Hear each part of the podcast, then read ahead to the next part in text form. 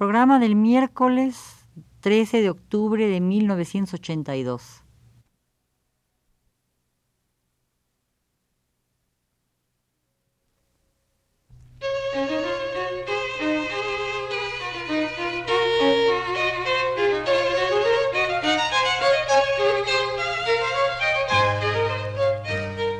Divergencias. Programa a cargo de Margot Glantz.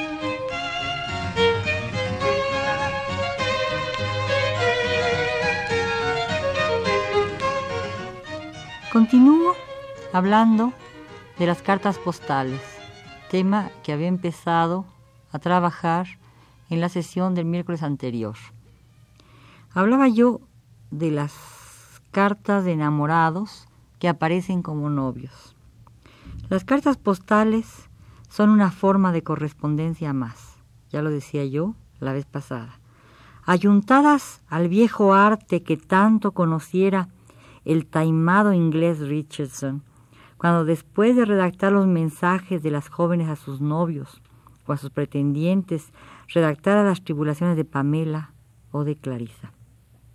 ¿Ustedes recuerdan que Richardson era un impresor a quien se dirigían las jóvenes que querían escribirles a sus novios y que no sabían cómo redactar las cartas y a veces ni siquiera sabían caligrafiar las cartas.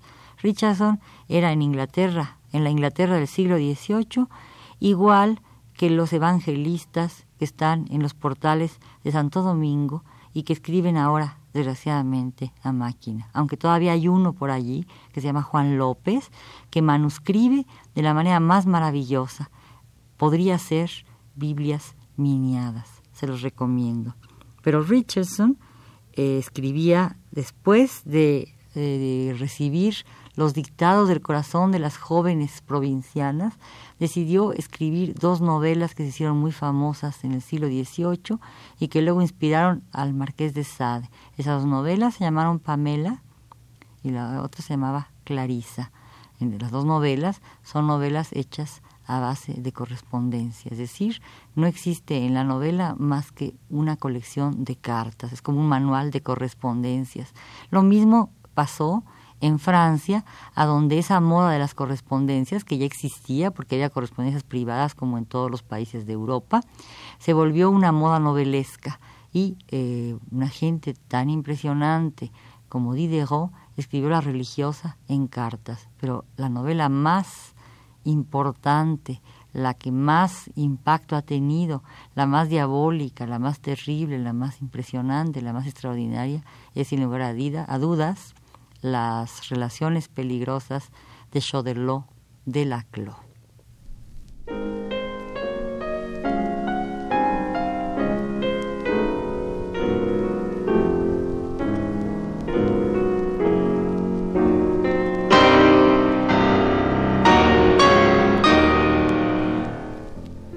Por eso, las cartas postales recuerdan vagamente y con terror las viejas correspondencias peligrosas, las que caligrafiaran perversamente los amigos de este mismo Chorodó de la Cló.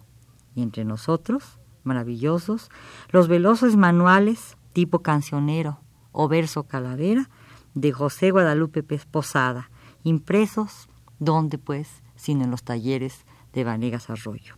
Luego están, para siempre, pero sin apocalipsis, como ya lo mencionaba yo, los evangelistas, los fieles escribidores de los portales Santo Domingo, con sus viejas máquinas de escribir destartaladas y con sus viejas fórmulas. Por la presente quiero avisarte o decirte que estoy muy bien. Aquí sería necesario intercalar una foto de postal en donde solo haya unos pensamientos y estos pensamientos agrandados, perfectamente dibujados y retocados a pincelazos morados, nos expresan un correo del sentimiento. Oigámoslo. La carta postal de sentimiento ahorra los manuales, es decir, la fotografía ahorra el manual estereotipado en el cual se pueden copiar las cartas perfectamente adecuadas a cada situación Ahora ya no es necesario escribir las cartas, basta con tener las postales en serie y adecuarlas al sentimiento que en ese momento se tenga. Quizás se puede agregar, como decía yo la vez pasada, algunas cuantas palabras que personalizan el estereotipo. A la vista queda todo aquello que es necesario para esbozar las mismas frases, la uniformidad de las ternuras, la regularidad de las miradas, la oblicua y pasajera alusión carnal que esbozan las manos como si trazaran las palabras que los ojos dicen y las manos apoyan. No hay necesidad de aclaraciones. El mundo es apenas el espacio cuadrado de la foto dentro de la que se alinean unos cuerpos, unos gestos, unas flores, el terciopelo y los encajes. A veces también una luna, unos jardines, una cuna.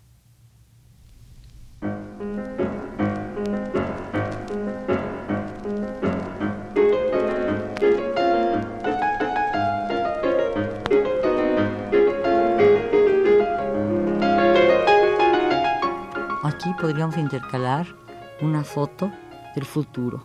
Es una foto, naturalmente, con una familia numerosa, con los vestidos perfectamente inmaculados, aunque de colores estridentes, llenos de flores. Hay un niño en una cuna, hay un pequeño jardín totalmente artificial alrededor. Por eso sentimos las nostalgias.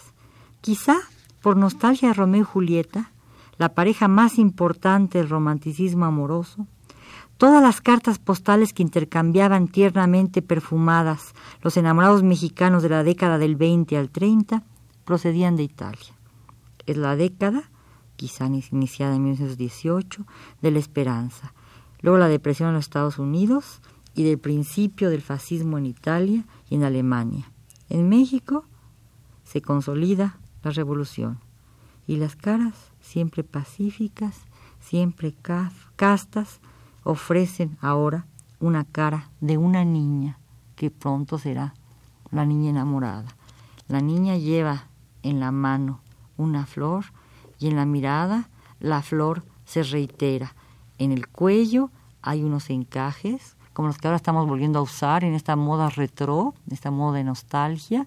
Además, hay una sonrisa terciopelada en los labios de la niña, que tienen un leve color amoratado. Hay una posición muy particular de las manos. Las manos se anudan alrededor del cuello o se ofrecen en un gesto de amor inarrable y nos dan este elemento de pasado y futuro que había mencionado hace un momento. O está la foto de los novios, que es la culminación de toda vida, el happy ending, el final feliz y fueron felices de todos los cuentos de hadas, o está el pasado en una niña que es una niña de 10 años que anticipa lo que será la mujer a los 16 o a los 18, porque no pueden casarse más tarde las mujeres, sino ya no estarían a, tiempo y eh, perfectas para el matrimonio, o la foto que mencionaba hace un momento de la familia numerosa, en donde la familia se entrelaza las manos con seis vástagos y el sexto es, naturalmente, un niño en una cuna, rodeado de un jardín que no es en absoluto verdadero, sino totalmente artificial.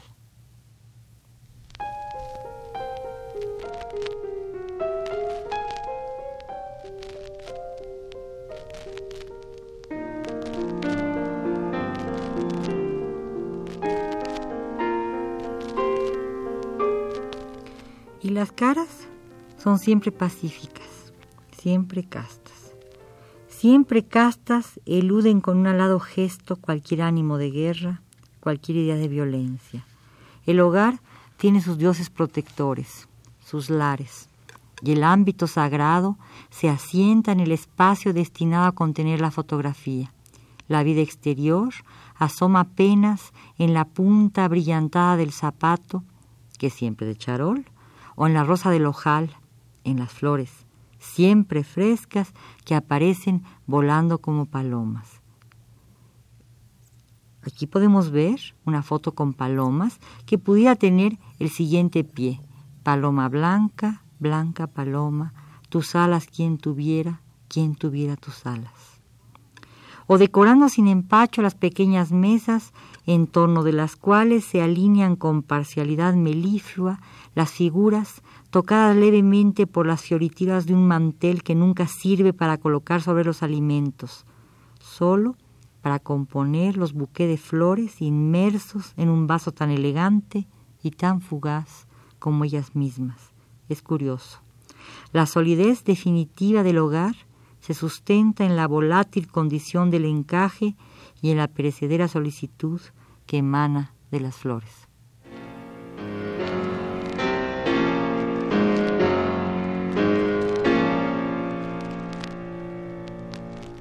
Veamos el hogar. Se consolida el hogar pequeño burgués. Surge en pleno la clase media revolucionaria.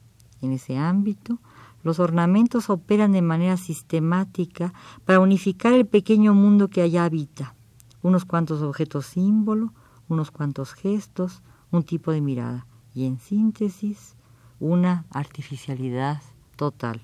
Ya empezaba el ready-made. Se huye de la naturaleza, sus elementos se han deslindado y aparecen mutilados y estratificados.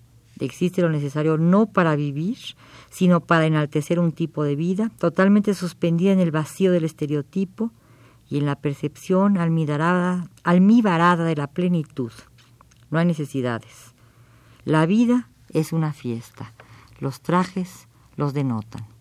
Aquí podemos incluir una foto de hombre que toca la guitarra con una sensación de felicidad total, puesto que arriba, convenientemente situada, unos pasos más alto, ya sea sobre una escalera o sobre un puentecito en medio del jardín también artificial, lo mira y lo contempla con una sonrisa muy dulce, la que será muy pronto la novia, la que vestirá los velos, la que será la reina del hogar.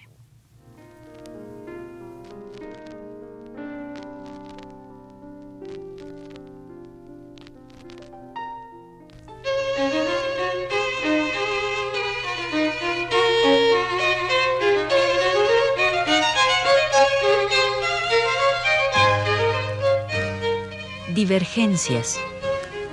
Programa a cargo de Margot Glantz.